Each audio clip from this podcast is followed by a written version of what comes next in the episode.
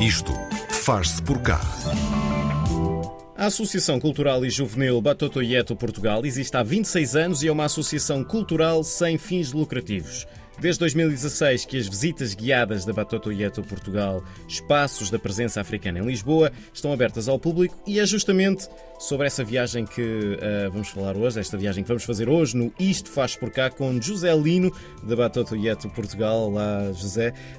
Um, Olá, antes, José. antes de partirmos nesta viagem, queremos enquadrar aqui um bocadinho e saber como têm sido estes, como têm sido vividos estes 26 anos de Batoto Yeto, que tipo de atividades é que estão a promover? Ora bem, muito obrigado pelo, pelo convite, desde já. Uh, nós, o nosso, o nosso foco e o nosso centro uh, em termos de atividades sempre foram uhum. as questões culturais associadas às danças tradicionais e à percussão tradicional. Uh, portanto, é daí a nossa gente. depois acabámos por realizar um, um, apoio social e escolar que nos abriu aqui outras portas. portanto, em termos de atividades uh, mais lúdicas, atividades de acompanhamento dos pais, de ajuda em termos de questões da nacionalidade, da documentação, apoio ao emprego. Uh, portanto, esses foram, foram os, os, focos principais aqui da, da associação. Depois, uh, nos últimos anos, nós acabámos por, por querer saber mais sobre danças africanas que existissem em Portugal uhum. e acabámos por descobrir duas delas. Uh, uma delas é o fandango e a outra delas é o fado dançado. E, portanto, fizemos, fizemos aqui alguns trabalhos artísticos de volta do fado dançado e, portanto, essa, essa origem do fado dançado, que é o nosso fado que nós temos cá atualmente, um, ehm, sem a dança e sem a percussão, uh, esse, esse, esse, esse, trabalho à volta do fado dançado é que nos levou aqui às, às visitas guiadas, que é o nosso último projeto assim de maior, de maior relevância. Um, portanto, porque quisemos estudar os sítios e os locais onde as pessoas que praticavam uh, esse fado dançado, essas danças, onde essas pessoas viviam, onde, uhum. onde moravam, onde festejavam, uh, etc. Portanto, tem sido, tem sido por aí o nosso, o nosso trabalho cultural, social, uh, tem sido assim. Antes de partirmos então nessa viagem, um, importa também perceber aqui o porquê da escolha do nome Batotoyeto. O que, é que, o que é que significa e porquê a escolha deste nome? Ora bem, eu, eu sou um aluno, portanto eu próprio comecei, entrei na, hum. na, na, na, associação como, como aprendiz das danças, portanto o, o projeto em si foi já criado por um coreógrafo e um, um bailarino angolano um, do seu nome Júlio Leitão e que, eh, portanto, tinha criado este projeto nos Estados Unidos.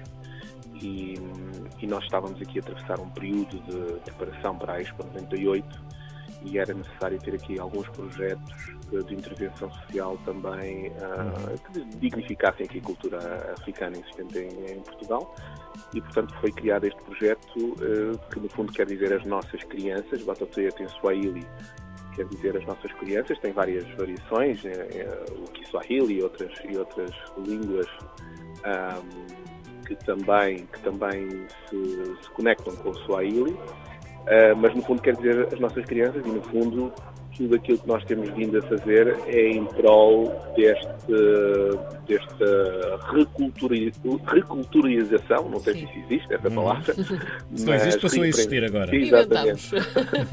Reaprendizagens, uh, no fundo também a sensibilização da sociedade maioritária uhum. um, para, para estas coisas que nos falta aprender, não é? Nós uhum. temos todos muito por aprender a este nível e todos os dias estas estas emergências que nós temos estado a viver, mesmo emergências sanitárias ou emergências a nível de conflito social, acabam sempre por uh, tocar de uma forma ou de outra na, no, no, continente africano, uhum. nas pessoas de origem africana, e acabam por tocar de uma maneira uh, diferente, uh, muitas delas, muitas das vezes, de uma forma negativa. E, e, portanto, só ensinando possivelmente as crianças é que poderemos mudar uh, as coisas de alguma, de alguma forma, não é? Acreditamos nisso, portanto, acreditamos que é por aí que podemos vir a evitar uh, repetir os mesmos erros uh, do passado. Uhum. José, onde é que se esconde a história africana em Lisboa? Esconde aqui entre aspas, obviamente. Exato. Uh, bem, ela, ela está bem visível, como, como eu referi aqui na questão do fado. Portanto, sempre que falamos de fado, estamos a falar de uma espécie de um, de um blues, um português blues, não é? Uhum. Uh, portanto, o fado por si só já é um choro, já é uma, já é uma, já é uma, uma, uma música de características um, bastante um, típicas uh, nos choros tradicionais em África, por exemplo. Uhum. Claro que é algo, com, com, é algo português, é algo lisboeta, mas que reflete, no fundo, uh, esse período em que Lisboa tinha esta mix uh, forte de populações africanizadas, os, os moros, não é? o Fado nasceu nas morarias, nas alfamas, etc. Da moraria, o local onde moravam esses, esses moros, e também nestes locais onde chegavam as pessoas escravizadas vindas de barco e, portanto, que atracavam ali no, ao longo da, da, zona ribeirinha. Portanto, essas zonas eram zonas de criação, zonas, a zona da rua, onde, onde se trocavam conhecimentos, onde uh, havia marinheiros, havia prostituição, havia lutas, e, portanto, é nessa zona que se dá esta criação e que, no fundo, faz-nos ter aqui um, um dos símbolos mais fortes dessa presença africana, portanto, o fado. Depois nós também temos, geneticamente, todos nós temos aqui um pouco de um, de, de, descendência também africana, que se reflete em algumas questões uh, de saúde, por exemplo, algumas doenças específicas. Um, e depois temos toponímia, temos uh, várias coisas na toponímia que refletem. Temos estátuas, uh, eu, eu próprio não, não sabia, temos estátuas de, de momentos ou de personalidades uh, africanas. Temos um, um, uma vertente muito importante que é a da gastronomia. Temos uma influência enorme da, da influência enorme da cultura africana na gastronomia portuguesa, uhum. uh, desde o óleo fula, desde, desde o piripiri, desde a maneira de fazer churrascos, uhum. desde do cozido à portuguesa, o próprio cozido à portuguesa. Uh, como se diz, o melhor cozido à portuguesa é, é do, do, canal Caveira, não é? E o canal Caveira, essa zona é uma zona de em que foi, que foi iniciada, vá lá, se pode dizer assim, por pessoas uh, que vinham de uma zona de populações africanas ali do, do Val do Sado, uh, chamada Ilha dos Negros. Uhum. Uh, portanto, ou seja, temos na música, temos na, na genética, temos na, temos na gastronomia, temos também uh, na arquitetura em algumas zonas do país, na arquitetura de alguns barcos, no conhecimento científico Uh, associado uh, ao cultivo de determinadas plantas, determinados alimentos, uh, associados ao arroz, por exemplo, um, ou outros condimentos um, aromáticos. Portanto, eu acho que ainda não sei nada.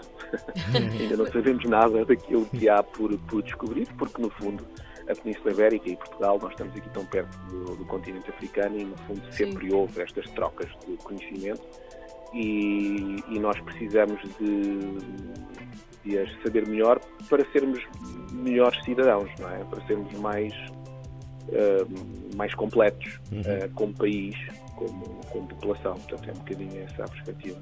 Oh, José, mas ao, ao, dizer que ainda não sabemos nada, a verdade é que para também organizar estes, estes passeios, estas visitas, um, é preciso também uh, fazer uma grande pesquisa. Como é que vocês descobriram um, todos estes pontos da história para depois organizarem estas visitas? Onde é que foi feita esta pesquisa? Quem é que pesquisou? Como é que isto foi feito? Bem, nós há algumas coisas que sempre ouvíamos uh, falar dos mais velhos, uhum. portanto, uhum. quando trabalhamos com estes mestres da dança e da percussão, eles não são só mestres da dança e da percussão, trazem associar também muitas histórias, são griots, contam histórias, contam informação uh, tradicional. E, e, algumas dessas histórias, uh, mesmo os nossos pais, por exemplo, associado ao fado, dançado e esta questão de Cabo Verde, das danças de Cabo Verde, do Colá São João, que era uma das danças uh, originais associadas ao conceito dançado. Uh, portanto, essa, essa vertente uh, familiar de, de, e, e, tradicional de passagem de testemunho sempre existiu. E nós depois quisemos também, um, ehm, e sempre tivemos uma boa ligação com o mundo académico, também como forma de termos informação bem sustentada, bem bem cientificamente estabelecida para não haver nenhum, nenhum erro, não é? Um, e, portanto, trabalhamos inicialmente com o professor José Machado Pais, do, do ICS, uhum. uh, depois também com, com a professora Isabel Castro Henriques, que tem nos apoiado bastante nestes últimos, nestes últimos anos nesta questão da presença histórica africana, uh, o escritor uh, Adalberto Alves, que é um, é um escritor e um poeta que estuda a presença mourisca em Portugal, um, o António Chaim também é um, é um escritor um, alentejano que também temos, temos trabalhado em conjunto. Portanto, são algumas das, das pessoas que, que têm estado mais próximo de nós e que nos têm partilhado o seu conhecimento científico, uh, aliado à nossa, à nossa informação, à nossa própria experiência uhum. uh, de vida uh, cá e à, e, à, e à experiência da própria associação conseguimos ir criando aqui, portanto, estas, estas visitas, estas caminhadas, a, colocação de placas toponímicas, no fundo, dar continuidade àquilo que, que foi o, a razão de ser da associação, que é dar a conhecer eh, e ensinar, aprender a ensinar e dar a conhecer a cultura africana uhum. cá em Portugal. José, uh, quem é que vos tem procurado para fazer estas visitas guiadas espaço da presença africana em Lisboa? Uh, alguma nacionalidade ou algumas nacionalidades mais recorrentes? Há, há sim, é uma questão bastante engraçada porque temos pouca presença portuguesa. uh, portanto, temos mais estrangeiros, temos mais americanos interessados, temos brasileiros estes sempre tiveram sempre uh, muito interessados, até porque muita desta história tem a ver com a própria uhum. fundação do, do, do, país, do Brasil, não é?